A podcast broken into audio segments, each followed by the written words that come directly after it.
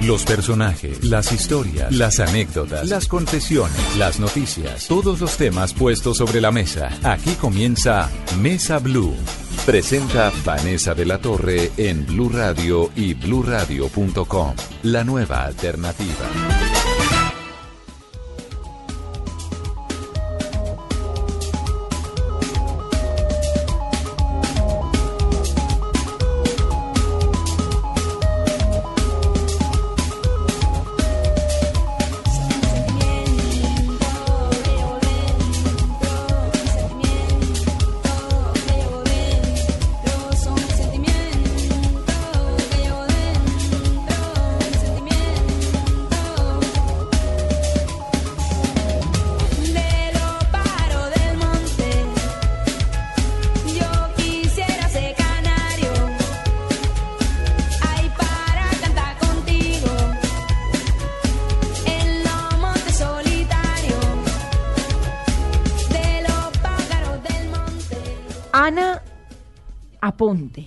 Se llama. Es mona, de ojos verdes, jovencita, tiene 26 años y es una paracaidista colombiana muy reconocida en el mundo, que además acaba de romper un récord mundial de 65 mujeres volando de cabeza. Esto sucedió en el Skydive Arizona en Estados Unidos. Fue la única suramericana entre las 80 mujeres de 18 nacionalidades distintas y es un gusto, Ana, que esté aquí con nosotros en Mesa Blue. Hola, muy buenas tardes a todos los oyentes y a ustedes. Muchísimas gracias por esta invitación. 26 años. Sí. ¿Y hace cuánto hace paracaidismo? Hace em, alrededor de nueve años ya casi, sí.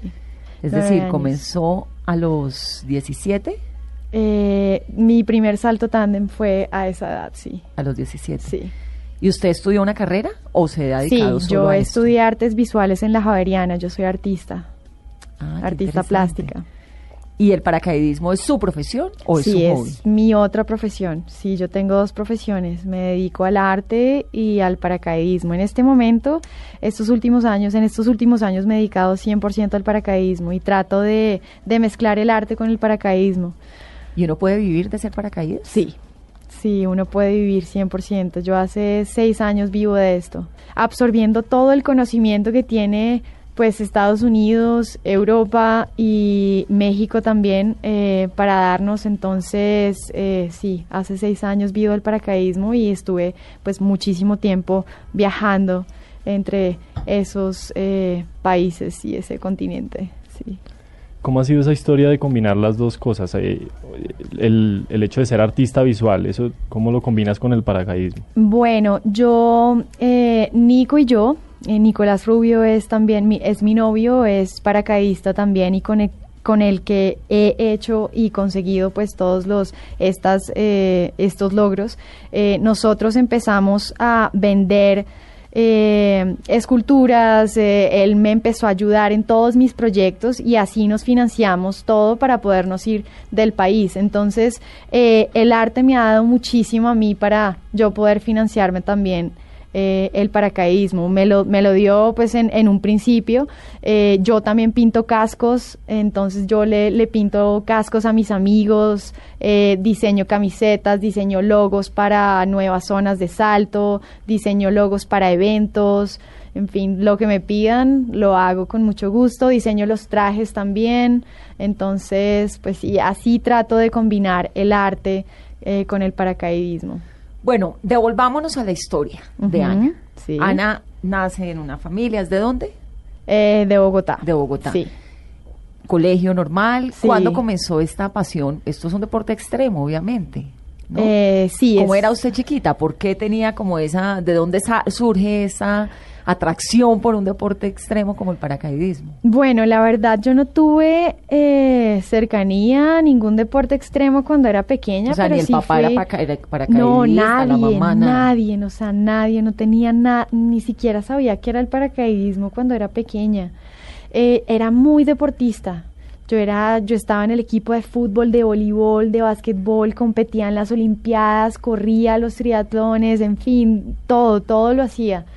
Y hasta que entré a la universidad con 16 años y tuve la oportunidad de hacer mi salto tándem, un salto tándem en Flandes, Tolima. ¿Qué es un salto tándem? Un salto tándem es, eh, es un salto de, eh, de un avión con un, para, con un paracaidista instructor.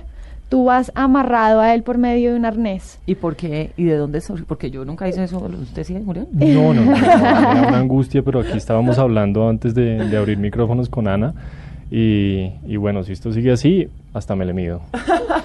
Porque no, de verdad es angustiante. Pero ¿de dónde sale lo del salto tándem? Bueno, Porque es que a mí eh, ni siquiera me invitaron. Bueno, yo estaba en la universidad y conocí a un amigo del alma, Carlos Bejarano, también un gran artista, y me dijo, oiga, vamos a saltar de un avión, un amigo nos está invitando. Él me presentó a otro amigo de él que era piloto, es piloto, y eh, nos fuimos todos en combo. Eh, yo tenía que pedirle el permiso a mis padres escrito para que me dieran pues el permiso de volar y no me lo quisieron dar, me dijeron no, no te lo vamos a dar, pero te vamos a acompañar. Y yo, wow, me acompañaron y ese día salté. Así fue como salté la primera vez. Después me fui a vivir a Australia unos años después y e hice mi segundo tándem. ¿Y se fue a Australia qué? A estudiar inglés y a trabajar allá. ¿Cuando se graduó de la universidad? No, en, en la mitad de carrera, en la mitad de mi carrera tuve la oportunidad, pues mis padres me apoyaron con eso y, y me fui allá a trabajar y a estudiar inglés. Y entonces allá hizo el segundo salto. Sí. El salto tándem se llama. Sí. el- es, ¿Es qué exactamente? ¿Es solo el Es un salto tándem? El salto tándem es solamente el primer salto que hace uno cuando está Sí, pero muchas personas, mu- no necesariamente, muchísimas personas ni siquiera hacen un salto tándem, sino que de diversión, sino que de una vez... ¿Se lanzan solas? Sí, no, pues hacen el curso de paracaidismo Ajá. Sin haber probado antes. Yo en serio admiro a esas personas, yo no hubiera podido. Entonces usted hizo su salto tándem, que es saltar con alguien. Sí, con alguien, tú no tienes que, tú solo tienes que relajarte y disfrutar, a hacer un par de Pero es cositas. altísimo, ¿no? Sí, le- o sea, la instrucción es de 5 minutos y normalmente uno salta o a 11.000 pies de altura o a 13.500 pies de altura. No, como a Sí. lo que vuelan los aviones. Entre 11.000 Sí. y 13.000 ese es Ajá, como los el aviones estándar. más o menos vuelan entre 25.000 pies de altura. Ah, bueno, el Entonces, doble. pero sí es, sí, el doble, pero sí es bastante alto. Sí. Y entonces el primero uno se lanza con un señor que Sí. abre el paracaídas. Ajá. ¿Y el aterrizaje cómo es? El aterrizaje es súper suave. eh, tú tienes que doblar las piernas hacia arriba, doblarlas 90 grados y ya aterrizan en la colita. Y si está haciendo mucho viento, pues el viento los va a frenar a ustedes y muchas veces pueden aterrizar de pie. Pero es súper, es súper suave. Me dolió el estómago de solo pensar. No, yo siempre he tenido las sensaciones, bueno, cómo, cómo recibe el cuerpo caer a, a cuánto cae uno, como a unos 100 kilómetros por hora, no sé. No, en, caí- en caída libre. En caída libre, sí. En caída libre nosotros podemos caer desde 140 hasta 340 kilómetros por hora, dependiendo de la posición que uno, pues que uno tenga.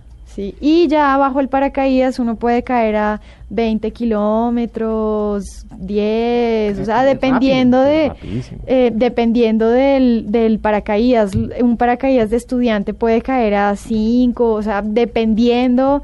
Hay, hay por ejemplo, los, los que compiten en swooping, es una modalidad de, para, de, de aterrizaje con un paracaídas muy rápido. Ellos pueden alcanzar eh, 80 kilómetros, 100 kilómetros por hora aterrizando. Aterrizando Sí. con el paracaídas abierto. Sí, ajá. bueno, y entonces se va para Australia Sí. y hace su segundo salto tándem. Y me enamoro del deporte. allá. ¿Le me gustó? enamoré porque yo ¿Con quién conocí. saltó? ¿Con quién fue ese segundo salto? Entonces, yo, eh, bueno, conocí a Melissa Philip, que es una francesa, y ella era paracaidista en ese entonces, hoy ya hoy en día se retiró, y me invitó a saltar. Me dijo, ella tenía su paracaídas, y me dijo, Ana, encontré una zona de salto, vamos a saltar. Ninguno de nosotros otros eh, compañeros quisieron saltar, vivíamos con cinco hombres y dos mujeres, y eh, nadie quiso y nos fuimos las dos solas. Y el ver a mi hermanita del alma, porque se convirtió en mi hermanita, volando al frente mío, eso marcó mi vida para siempre. Yo dije, esto es increíble, esto es volar y el ver a una persona tan especial en mi vida volando, no, eso ya me cambió la vida. Llegué, aterricé, llamé a mi familia les dije, acabé de saltar de un avión. Yo no les conté nada para que no se preocuparan y eh, resulta que les dije, voy a ser paracaidista. Y me, dijeron, volví paracaidista. Estás loca, pero bueno, te apoyamos de una. Ok, listo. Y llegué a Colombia. Pero ¿y allá qué? ¿Hice curso y todo? No, no, no, allá no. No, seguí estudiando y llegué a Colombia, empecé a vender cuadros, mis esculturas, todo, y e hice el curso. E hice el curso, sí. De paracaidismo. Acá. Ajá, acá, en, ¿En Flandes? Tolima. En Flandes. En Flandes, Tolima. Y ¿Eso es un curso de cuánto tiempo? Eh, eso fue de un fin de semana. Eh, el curso teórico dura un día y los saltos pueden durar de uno a dos fines de semana dependiendo del, del pues de, del alumno, ¿no? O sea, Si ¿cuántas- pasa los niveles o no, en fin. En ¿Cuán- ese entonces era pues bastante diferente a lo que es ahora. Entonces pues sí, ya las cosas han cambiado bastante. ¿Qué aprende? ¿Qué le enseñan en un curso de paracaidismo? Entonces, mira, eh, bueno, hoy en día soy instructora eh, AFF. Eh, yo le enseño a ¿Qué es las AFF? personas a volar Assisted Free Fall. Entonces, es La categoría, como los que Sí, buceamos, entonces... Exacto, sí, es como el nombre del, del curso. Entonces, nosotros somos instructores y asistimos en caída libre. Esa es como la, la traducción. traducción. Exactamente.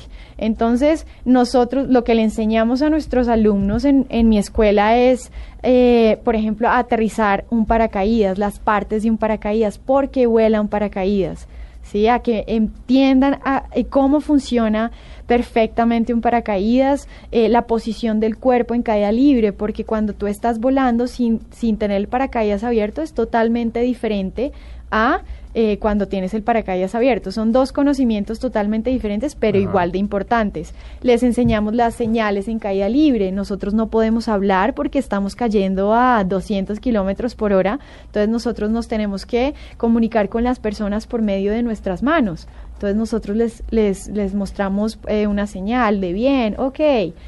Entonces les enseñamos eso, les enseñamos las emergencias que puede haber bajo el paracaídas, cómo hacer el patrón de aterrizaje. Ay, no, qué susto. No, pero es, es demasiado, Vértigo. demasiado seguro este deporte. ¿Cuáles son O sea, las emergencias que puede haber en un, en un paracaídas? Por ejemplo, que no te sirva en general, o sea, que no te sirva el paracaídas principal y tengas que liberarlo. Liberarlo es que lo dejes ir, ¿sí? Y tengas que sacar el de emergencia. ¿Cuántos Nosotros paracaídas tenemos de emergencias tiene uno? nosotros tenemos dos paracaídas, el paracaídas principal, que es el que siempre nosotros abrimos, y el paracaídas de emergencia. ¿Sí? ¿Y dónde va el de, el de emergencia? Eh, va entonces en la parte superior del, del, del paracaídas va el paracaídas de emergencia del contenedor. Le vamos a decir contenedor porque contiene los dos paracaídas. ¿Qué es que algo que tiene Y- uno en la espalda amarrado? Sí, es una Sí, maleta. una maleta cuenta una. Un maleta backpack. que tiene, sí, es un backpack, por ejemplo, súper, eh, pues dependiendo del, del tamaño del paracaídas, es gran, de los paracaídas, es grande o más pequeño, sí, dependiendo también de la experiencia que tengas y dependiendo de tu tamaño también. Entonces, en la parte superior tenemos el paracaídas de reserva y en la parte inferior tenemos el paracaídas eh, principal, que siempre es el, el que siempre abrimos. El principal se puede, puede no abrir o puede abrir enredado, por ejemplo, ¿no? Sí, pero siempre, o sea, está diseñado para abrir. O sea, siempre, miren, yo llevo, yo tengo 3.420 saltos Uf. y solo he tenido tres emergencias en toda mi carrera. 3.420 los has contado todos desde Sí. el primero a los 16. Ajá, sí. Ok. Eh, nosotros tenemos como paracaidistas, nosotros tenemos una bitácora, es como una bitácora de saltos, es igual que la bitácora, Ah, la de, bitácora un de un piloto o buceador de un o de buceador. piloto, exacto, de un buzo. Entonces, Buzo, sí. eh, nosotros contamos, vamos contando nuestros saltos y los vamos escribiendo y yo hasta mis 500 saltos dejé de, De de, escribirlos y ahora ya tengo un altímetro que es el que me dice la altura a la que estoy cayendo, eh, eh, a, la, a la- a la que estoy, perdón, y eh, ya él me cuenta los saltos, entonces ya no es necesario escribir. ¿Pero cuántos saltos ha hecho? 3.410, 20, algo así. ¡Wow! ¿Qué Y- tal ¿Y un instructor promedio cuántos saltos tiene? Dependiendo de la carrera que tenga, o sea, para uno volverse instructor de paracaidismo, tiene que tener 500 saltos. Cuando uno ya tiene 500 saltos, uno puede ir a la universidad de paracaidismo como Nico y yo hicimos. Eh, completamos nuestros 500 saltos, fuimos a la Florida, a una zona que se llama Sea Hills. ¿sí? Y eh, fuimos a la Universidad de Paracaidismo a estudiar. Y tú tienes que pasar, tú tienes que estudiar, pasar exámenes físicos, escritos. ¿Pero de qué? ¿Qué te enseñan? A ser instructor, a enseñar, a volar con los equipos, a la técnica. Toda la técnica eh, son las bases para tú poder ser instructor, para ¿Realmente es un deporte seguro? Sí, es demasiado seguro. Muy, muy seguro. Pero ¿por qué si Sí. está en juego? Es decir, está uno en manos de dos paracaídas. Claro. ¿Quién le garantiza que el segundo no falla? Eh, normalmente, o sea, normalmente, todo lo- todos los, las muertes que ha habido, los accidentes, han sido 100% por error humano, no error de equipos. ¿Por qué? Sí. ¿Error humano en qué? ¿En qué, en qué puede fallar un paracaidista? Por ejemplo, que tome una mala decisión, que haga, por ejemplo, un giro bajo, ya aterrizando muy cerca al piso, eh, en fin, o sea, no revisar su paracaídas. El paracaídas, obviamente, cual, o sea, puede llegar a salir mal, ¿sí me entiendes? Pero las probabilidades son mínimas, mínimas. Entonces, si uno sigue todos los estándares de seguridad, los, las listas de chequeo, nosotros tenemos muchas listas de chequeo, y uno sigue todo tal cual, no va a pasar nada. ¿sí? Entre, entre más uno seguro sea, entre más uno responsable sea, entre más uno pues esté pendiente de absolutamente todo lo que esté pasando a su alrededor, tiene mil veces menos posibilidades de que llegue a pasar algo. Bueno, volvamos a Australia. Entonces usted regresa de Colombia, está en Australia, allá hace sus saltos. Eh, ¿Hizo algún salto sola en Australia? No, no, no, solo el tándem, solo un salto y me enamoré. Uno le bastó Y llegué para- acá. A hacer el curso en Sí, Flandes. yo soy súper intensa, entonces dije, eh, voy a trabajar por eso y esa era mi meta en ese entonces. ¿Cuántos años tenía? Yo tenía 20 años, sí. Entonces, hizo el curso Ya y hoy luego día ¿qué? tengo 29, sí. Hizo el curso y luego ¿qué? ¿Cómo se volvió? Entonces hice el curso, empecé a trabajar, empecé a vender mis cuadros. Yo en ese entonces ya estaba exponiendo en galerías, empecé a vender, a vender, a vender, a hacer esculturas, pintaba mucho y eh, me enamoré del deporte y siempre, pues como fui tan deportista, entonces yo quería ser muy buena en todos los deportes y soy demasiado apasionada por los deportes. Entonces mi meta era ser una paracaidista muy buena. Entonces empecé a ir cada ocho días. Iba desde Bogotá, manejaba hasta Flandes, Tolima, a saltar, saltar, saltar, saltar. Eh, ¿Cuántos saltos al día? eh, si me iba bien, podría llegar a hacer cuatro saltos, cinco saltos al día. Sí. Y eh, empezamos a hacer pequeños viajes con nuestros amigos paracaidistas. Ahí conocí a Nico hace alrededor de ya de nueve años. Lo conocí y empezamos a hacer viajes con otros amigos a Venezuela y tuve la oportunidad de eh, ir a California a la casa de Jonathan Flores, el hombre pájaro, y él me empezó a entrenar. Él me empezó, él prácticamente me enseñó muchísimas, muchísimas cosas, eh, pues que no tuve la oportunidad de aprender acá en Colombia. Sí. Jonathan Flores, que es eh, campeón, era Sí. campeón colombiano Sí. eh, de salto base, Sí, campeón mundial. campeón mundial de Campeón salto mundial, base, sí, de traje con alas. en traje con alas. De vuelo de proximidad, sí. Era muy famoso, ¿no? muy muy, famoso. Él famoso. falleció en Él- julio del 2015. Sí, en julio del año pasado. En sí, un salto en 2015. Suiza. Sí, lastimosamente, pero bueno, él me demostró a mí que sí se puede ser grande en el deporte. Porque en Colombia es bastante difícil salir adelante y pues por ser colombiano, por nosotros no tener tanto acceso como al paracaidismo acá en, en Estados Unidos, hay más de 400 zonas de salto. ¿Cuántas hay acá en Colombia? Eh, cinco, cinco zonas de salto. ¿Que son cuáles? Eh, son eh, la de nosotros. Nosotros tenemos una zona que se llama Cielo Skydive. Sí, nosotros hace tres años con Nicolás Rubio, Julder Ulloa y otros socios más que ya hoy en día no están con nosotros. eh, y, el, y ahora actualmente está el papá de Nico, que es Nelson Rubio. Estamos desarrollando el proyecto. Empezamos a desarrollarlo hace tres años.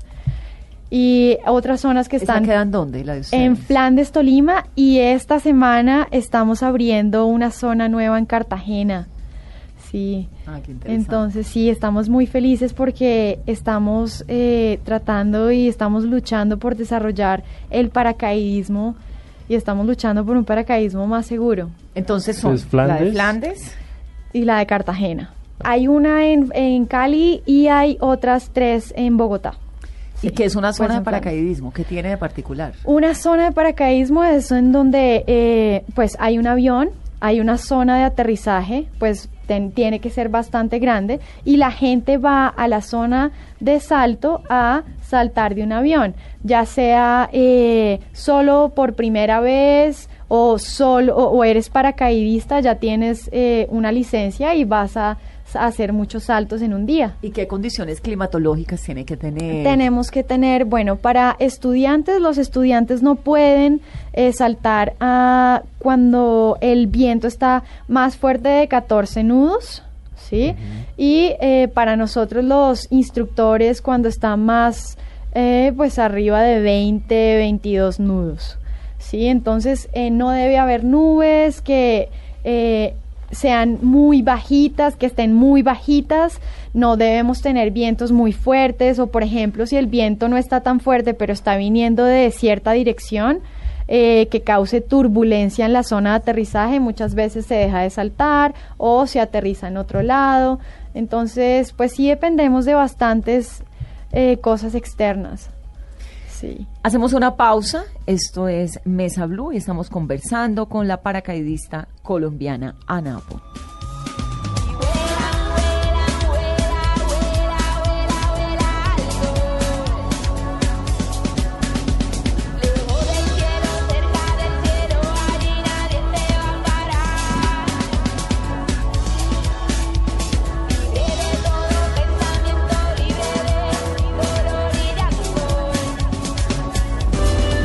Ya regresamos con Ana Aponte en Mesa Blue.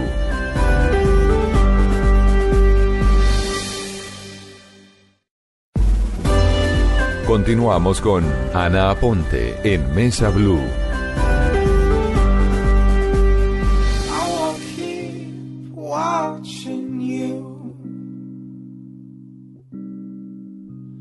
Dance around in your and flicker out. You're not the light I used to know. Ana Aponte rompió un récord mundial de 65 mujeres volando en cabeza en Skydive en Arizona, en Estados Unidos. Ana, entonces usted se enamora del paracaidismo. Estábamos conversando antes de ir al corte sobre las zonas que hay para este deporte en Colombia. ¿Es fácil ser paracaidista en este país? No, no es nada fácil. ¿Quién los apoya? nosotros mismos, nadie. En este momento nadie, nadie nos apoya. Este año empezamos a pues a ver un poco de apoyo de la Federación Colombiana de Deportes Aéreos. Ojalá que el próximo año sea muchísimo pues más grande el apoyo. Eh, pero sí, no es fácil porque pues todos los recursos, toda la atención normalmente en este país se va al fútbol y esperamos que con todos estos logros que nosotros les estamos trayendo al país eh, le pongan como mucha más atención y realmente mi, mi meta en este momento es crecer el paracaidismo con cielo, skydive, con nuestra zona de salto, con nuestra escuela de paracaidismo y que las mujeres se arriesguen y, y, y que sepan que sí se puede ser profesional en el deporte y que estoy dispuesta a ayudarles y a, a guiarlas en este proceso, porque a nosotros, a Nico y a mí, pues desde que yo empecé con Nico, yo salgo, yo, yo empecé mi relación con Nicolás Rubio. Yo quería que me Em, contara eso. ¿Cómo es la historia con Nicolás? Porque entiendo que es una persona muy importante en su, en su vida y en su trabajo como sí, paracaidista. sí. ¿Cómo se conocen? Pues con él fue que he logrado todo esto. Bueno, entonces hace nueve años nos conocemos en la zona de salto. Él es piloto, entonces él se va a estudiar a Argentina. Yo no, pues él me escribía mucho. Eh, él me dice que yo le encanté desde el primer momento en que me vio. Yo no sabía nada, no tenía ni idea. Y después se va a Australia. Eh, resulta que llega de Australia y me empieza a buscar, a buscar y resulta que empezamos a hablar y empezamos a salir. Él eh, vino de una familia de paracaidistas, de de tíos que eran campeones de en parapente, montaban en moto, esos súper deportistas y casi todos pilotos también. Su padre, el padre de Nico es piloto, entonces Nico desde bebé sí quería ser paracaidista y la tenía súper clara. Entonces él hizo el curso cuando tenía 16 años, súper, súper joven. Él es más joven que yo, tiene 26 años en este momento y 27, perdón, y empezamos los dos a, a soñar juntos. Y me decía, Ana, yo sé, en, en Australia conoció a, a Tyler, un paracaidista que es demasiado, demasiado importante de talla mundial hoy en día, y él le mostró el camino para ser profesional en el deporte. Y él aprendió. Entonces él vino a Colombia, empezamos a salir y me dijo, Ana, podemos ser profesionales, vamos a Estados ¿En Unidos. Australia o en Argentina? En- no, él vino, vino acá, él- en, en Australia, él conoció a un paracaidista, él también vivió en Australia, pero mucho tiempo después. Eh, pues de, eh, de- des- Después de como- sí, después de mí. Y eh, conoció a un paracaidista que le, que le mostró el camino. Él llegó acá a Colombia, nosotros empezamos a salir y me muestra el camino también y me dice, vámonos, vámonos a Estados Unidos. Y yo, yo tenía, pues ya, ya había terminado mi carrera. Yo estaba ya pues eh, forjando mi carrera como artista acá en Colombia y le dije, ok, de una. Yo estaba tan apasionada por el deporte y nos fuimos a, a vivir en carpa por seis meses, a, a obtener, pues a, a sumar los 500 altos y nos metimos a la, a la universidad de paracaidismo que se llama Skydive Ratings y nos volvimos instructores de paracaidismo. ¿Y de qué vivían ahí? ¿Cómo pagaban la Eh? Sí, porque pagar la universidad. Claro, estar en el nosotros, entonces, nosotros en, cuando estábamos acá en Colombia empezamos a hacer proyectos de, de arte, empezamos a vender y él me ayudaba todo el tiempo, él le encanta el arte también, entonces empezamos a hacer esculturas juntos, empezamos a hacer pinturas juntos, empezamos a desarrollar como proyectos que nos dieron dinero suficiente para nosotros irnos a, Para ahorrar. a- para ahorrar, exacto, a, a hacer nuestros ratings. También llevamos, yo amo hacer manualidades y yo amo hacer pulseras, me llevé muchísimos dijes, pulseras, hilos y de todo, y ahí empecé a vender cositas ¿Estará en qué ciudad? en, en eh, Sea Hills, en Sea Hills, en Florida. Sí, en una zona. Entonces ahí empezaron todos nuestros sueños. Y desde que nosotros empezamos a salir, siempre habíamos soñado con ser parte de un récord mundial. ¿Hace cuánto están Juntos. juntos? Hace seis años, sí. Hace seis años estamos juntos eh, y estamos pues súper, súper, hemos estado siempre súper enfocados. Y hace seis años pues estamos luchando eh, y entrenando y aprendiendo y viajando por muchas partes del mundo para, para ser cada día mejores y para traer todo ese conocimiento a nuestra escuela y a Colombia. Bueno, y entonces cuéntenos sobre lo del récord que usted acaba de romper, el récord con estas Que 65 han sido varios, mujeres. además, no es el único. Es que ese es el más reciente, pero además es que recuerdo que vi las imágenes en Noticias Caracol y yo me quedé, wow, yo vi eso, me pareció tan impresionante. Esto fue hace nada, hace una Sí. semana. Exacto. Me acuerdo que Ricardo Rego me estaba tomando el pelo en el noticiero porque pasó el- el- las imágenes de las paracaidistas y me dijo, Vanessa, mire, para que se le, se le Para mida. que se le mida. y yo, bueno, ok. Bueno, Yo con este hoy los quiero invitar a talento que ustedes a que salten de un avión conmigo. No, yo y le con cedo Nico. el mejor dicho, me lo a mí. dos veces. Por él y por mí. A mí no me gusta que nada que sea extremo, ni nada. Todo, soy demasiado gallina. Bueno, pero te lo dejo para que lo pienses. Porque es volar. Díganme. ¿Hay alguna, ¿Hay alguna edad límite para hacerlo? No, nosotros tenemos amigos de 80 años que van todos los fines de semana con su grupo de amigos. En serio, o sea, todos los fines de semana sus mujeres los acompañan también. Van ellas, las que no son paracaidistas, se quedan ahí con las otras amigas, co- comiendo, viéndolos saltar. Sí, o sea, de 80 años. ¿Y No desde hay cuándo? edad límite. ¿Desde qué edad? Desde ellos llevan toda la vida siendo paracaidistas. Pero digamos, ¿cuál es la edad para 18. comenzar? En 18. Estados Unidos, 18. 18 años. Bueno, Aquí puede edad, ser ¿no? a los 16 Sí. como, Eh, como sí. usted, Ana. Ajá. Como Nico, sí. O como Desde los 16 años, los pero con 16 al permisos de los dos padres, así, todo súper, súper, súper, eh, pues Riguroso. cuidadoso, riguroso. Bueno, Pero- y entonces esto de lo de... Quería saber esto, lo de Arizona. Lo del récord. Lo del récord. Bueno, llevo ¿Cómo llegó seis, hasta allá? Llevo seis años soñándolo. Hace más o menos tres años con Nico eh, empezamos a entrenar durísimo. Estuvimos en Rusia, estuvimos en Estados Unidos, eh, ahorita vamos para Polonia a seguir entrenando. Entonces ha sido un entrenamiento súper, súper intensivo para nosotros poder tener el nivel y ser parte de este, pues de estos, de estos récords. Eh, llego por medio de, de, pues, de todos los contactos que he tenido la oportunidad de conocer a través de mi carrera, ¿sí? Eh, ellos empiezan, pues yo empiezo a conocer como todos los eventos que estas personas empiezan pues a organizar y eh, este año me, el año pasado dije, eh, el próximo año, el 2016, vamos vamos a intentar y vamos a ser parte de, de los récords mundiales, porque los récords mundiales son cada tres años de paracaidismo.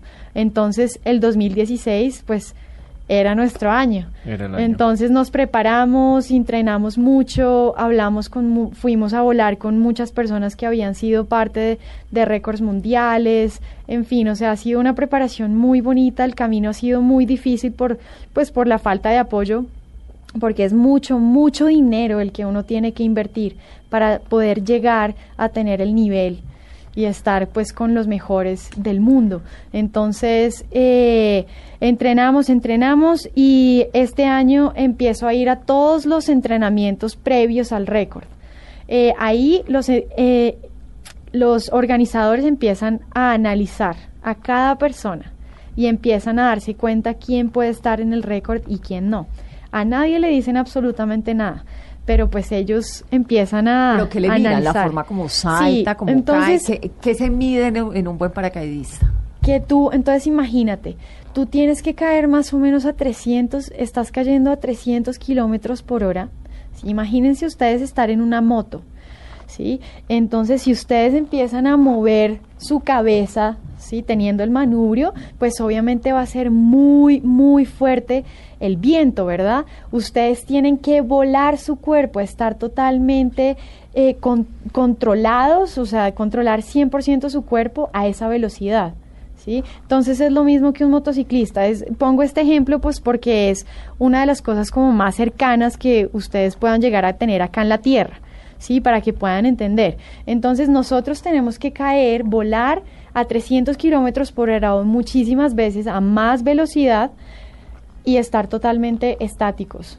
O sea, si uno saca la mano por la ventana de un carro, se la lleva pues a, a alta velocidad. Claro. Entonces piensen en eso. Entonces eso es lo que ellos miran, que uno tenga 100% o 200% control de su cuerpo. Uno sale de un avión, tiene que volar, frenar, acercarse muy despacio a la base con mucho cuidado, porque hay una base.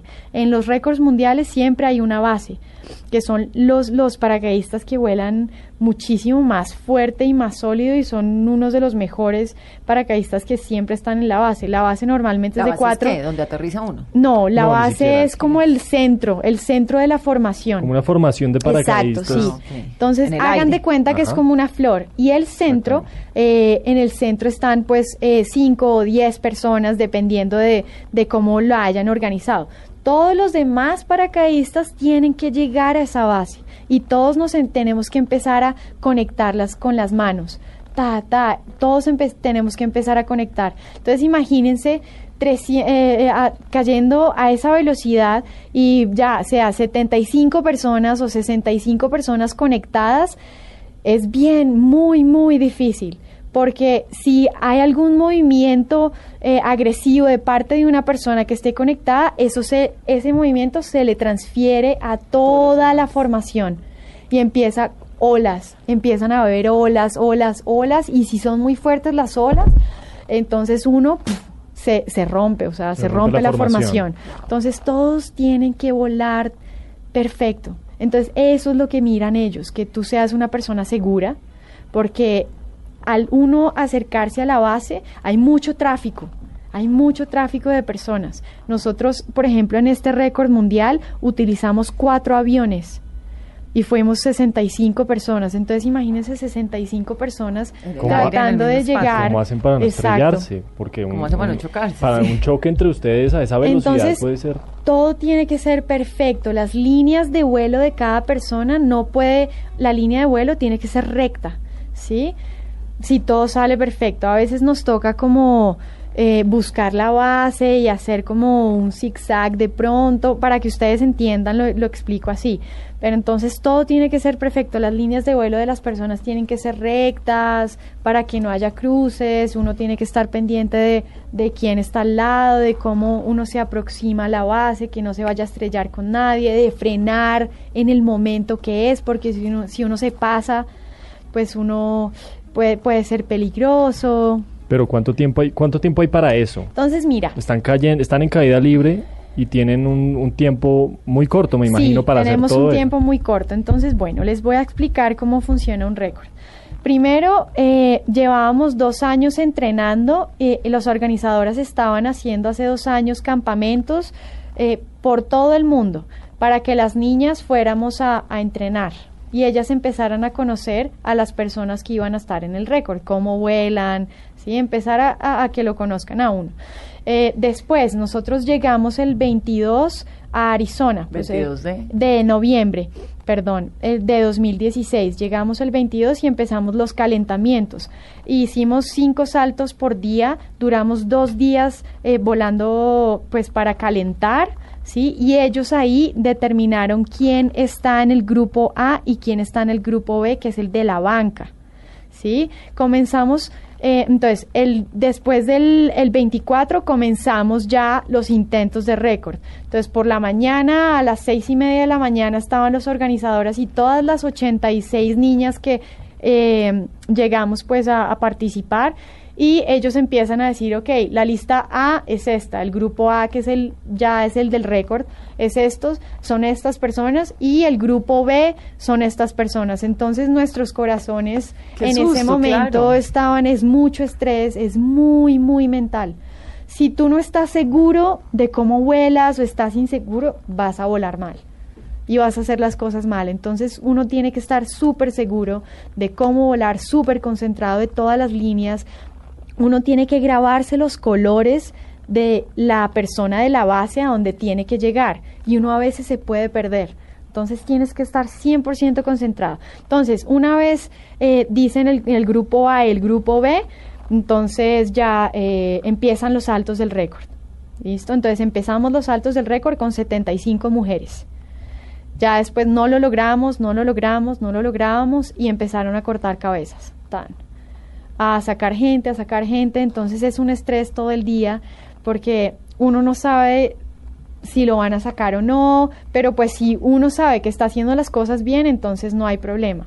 Pero yo tuve dos días en los cuales yo no pude demostrar ya en el récord que eh, podía estar ahí en mi en el puesto que me habían dado porque la persona de adelante nunca pudo conectarse.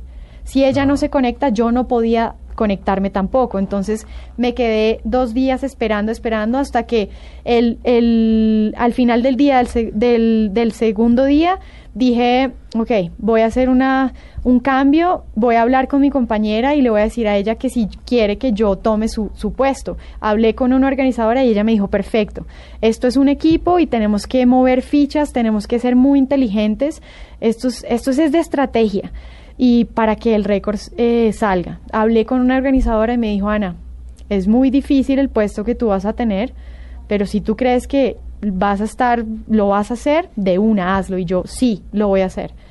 Tenía mucha presión en, pues, Muchos de- nervios, muchos además, nervios, claro. mucho estrés, porque si algo sale mal, pues obviamente a mí me sacaban.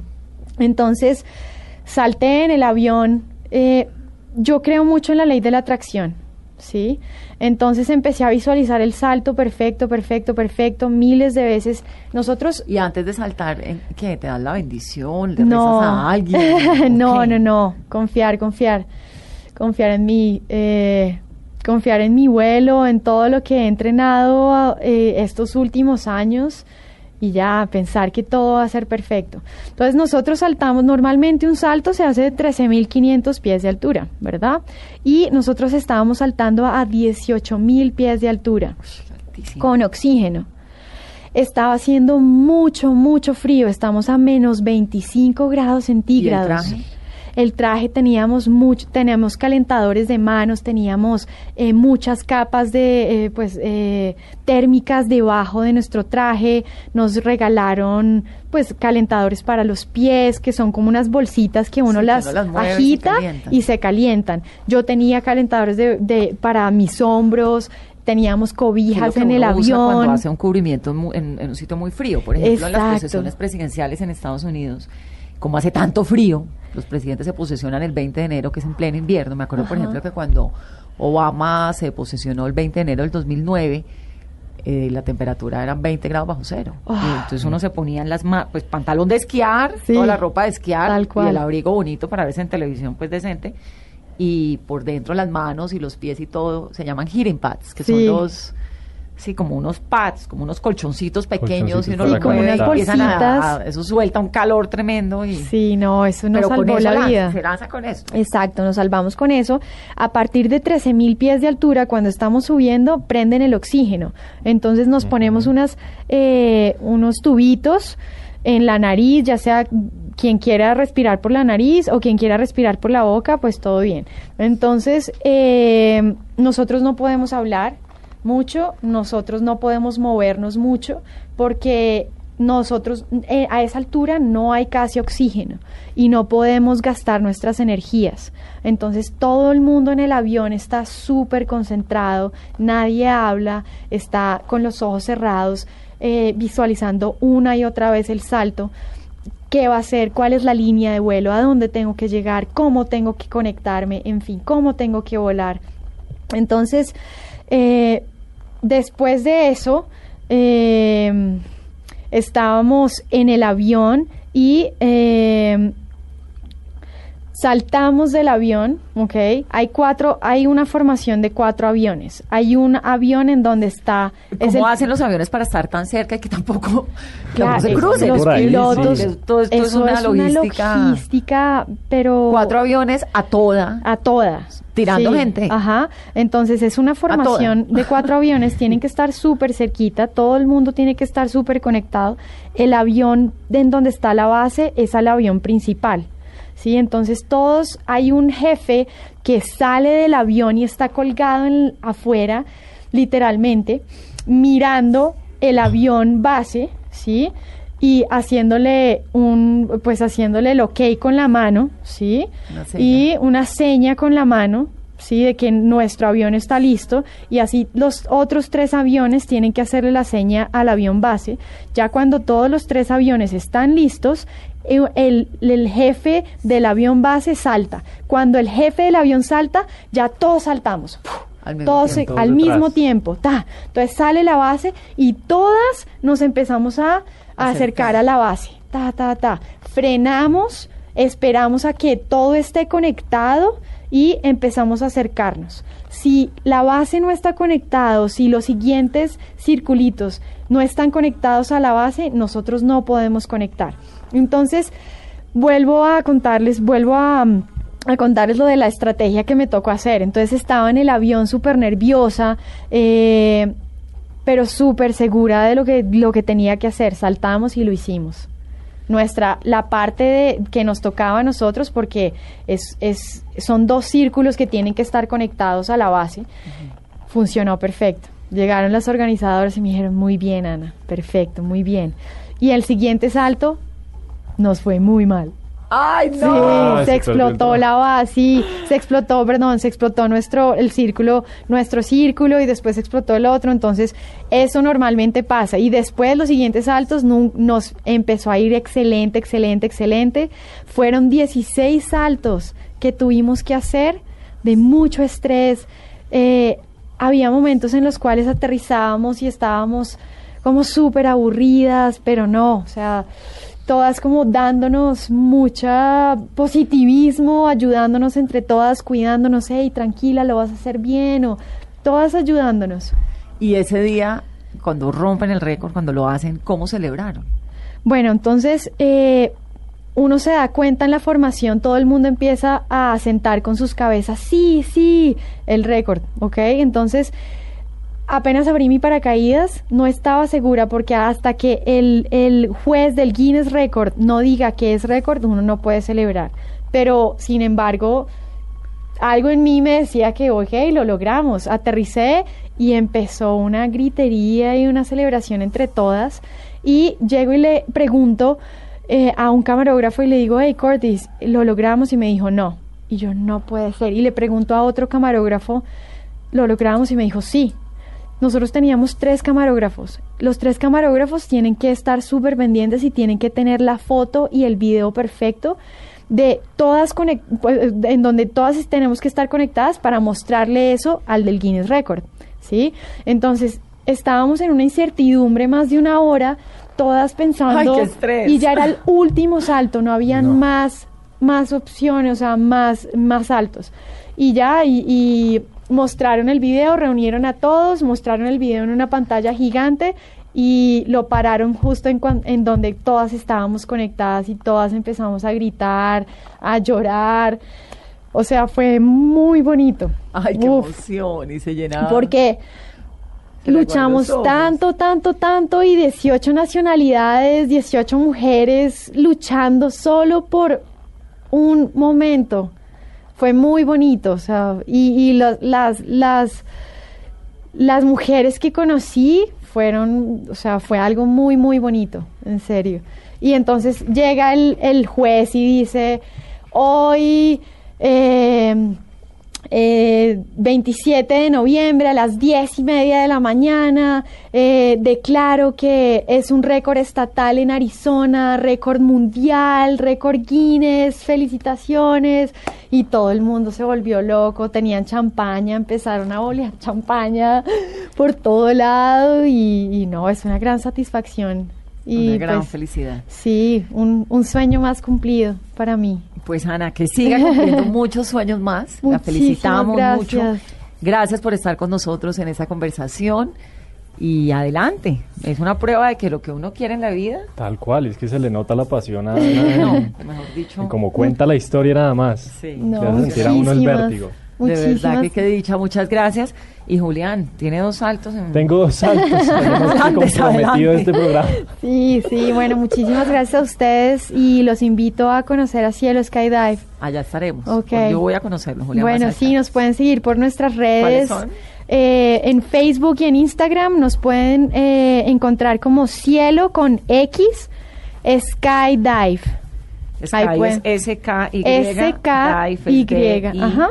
V, V pequeña. Dive. Dive. Skydive. Exacto. Cielo Ajá. con X. Bueno, Sí, cielo con X. Cielo Skydive. Sí, ahí nos pueden conocer, pueden conocer más de nuestros instructores, del deporte, de lo seguro que es Bueno, y de Ana. nuestras instalaciones en Cartagena y en Flandes. Ana, gracias y a ustedes oyentes que tengan un muy feliz domingo. Ana Aponte que rompió un récord mundial y está con nosotros en esta conversación de domingo. Somos Vanessa de la Torre y Julián Urbina. Y esto es Mesa Blue.